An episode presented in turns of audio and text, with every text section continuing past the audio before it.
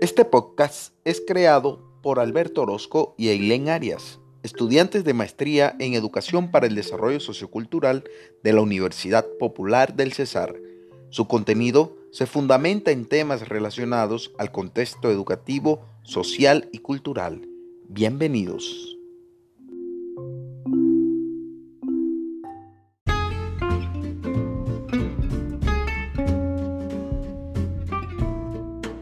Las manifestaciones culturales son expresiones o productos de un sistema cultural que reflejan creencias y valores de una localidad y son reconocidas como un patrimonio cultural inmaterial. Hola, soy Alberto Orozco, estudiante de maestría en Educación para el Desarrollo Sociocultural de la Universidad Popular del Cesar. Junto a mi compañera Eileen Arias, les traemos a todos ustedes este tema, las manifestaciones culturales. Esto se puede ver en cualquier ámbito social, desde el más pobre hasta el más alto. En este caso, les traigo una manifestación cultural que se ve generalmente en Semana Santa en el sector donde yo vivo, en el barrio Francisco de Paula, Santander, de la ciudad de Valledupar, en Colombia. Este juego es llamado, por acá se llama Cucurubá, pero según las investigaciones se llama Cucunubá. Pues ustedes saben que a raíz de, la tradición oral se pierde un poco pues las formas correctas de decir las palabras. Bueno, para este caso entonces vamos a hacer eh, un pequeño resumen de lo que es la Cucunubá y algo de sus orígenes. Para eso nuestra compañera Eileen Arias se encargará de darles ese dato. Adelante, Eileen.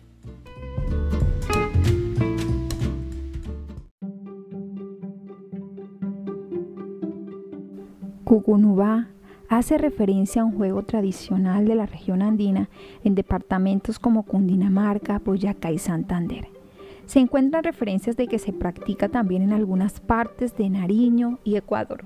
Posiblemente esto se debe a los intercambios culturales de nuestros pueblos ancestrales.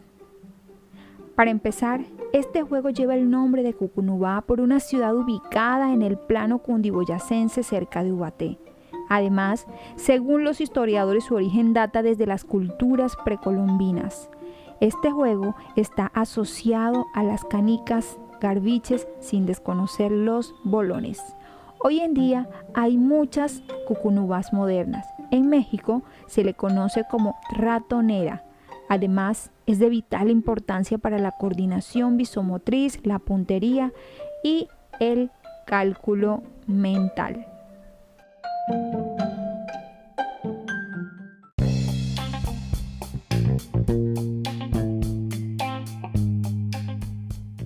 Y ahora, nuestro invitado especial,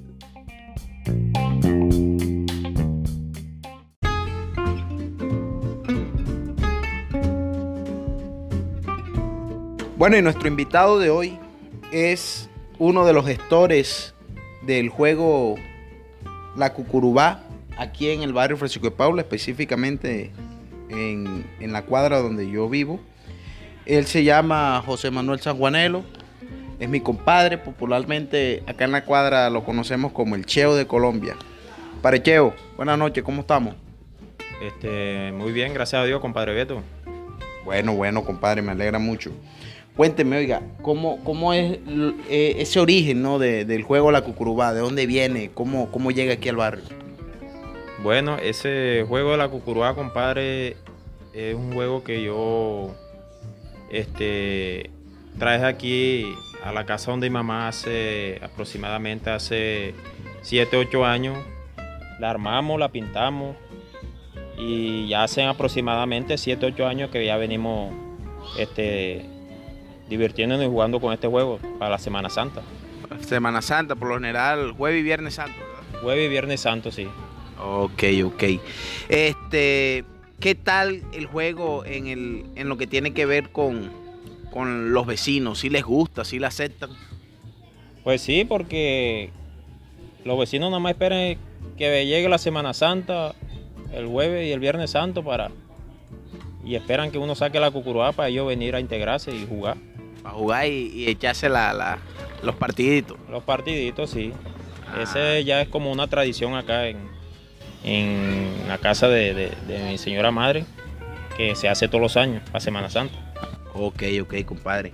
Y una pregunta más. Eh, ¿Cómo, desde su punto de vista, cómo usted cree que influye el juego, esa manifestación cultural eh, para la convivencia ¿no? entre los vecinos? ¿Cómo ve usted esa, esa influencia del juego, la cucurubá en la, convivencia eh, de acá de la cuadra de los vecinos?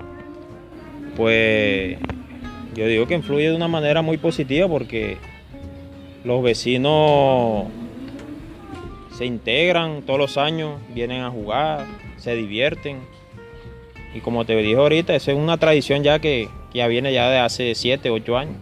Y me imagino que se integra a cualquier persona o ustedes tienen algún requisito especial. No, todo el que quiera venir a jugar juega, eh, independientemente de, la, de su creencia religiosa. Ah, ok, ok. O sea, el juego es abierto para todos. Sí, sí, para el que quiera jugar. Ok, compadre Cheo. Bueno, muchas gracias yo por esta entrevista y, y bueno, esperamos que esa tradición siga y, que se herede, ¿no? De generación en generación, ya con los hijos y, y, los nietos de uno, ¿no? Ah, sí, sí. Esperemos que siga la tradición y, gracias a usted, compadre Beto, por la, por la entrevista. Gracias a usted, compadre.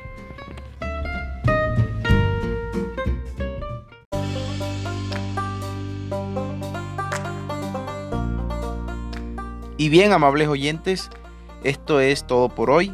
Espero que les haya gustado el tema y la idea es seguir publicando otros podcasts relacionados a las manifestaciones culturales que se ven no solamente en mi región, sino en otras ciudades y localidades del mundo. Hasta luego y hasta una nueva oportunidad.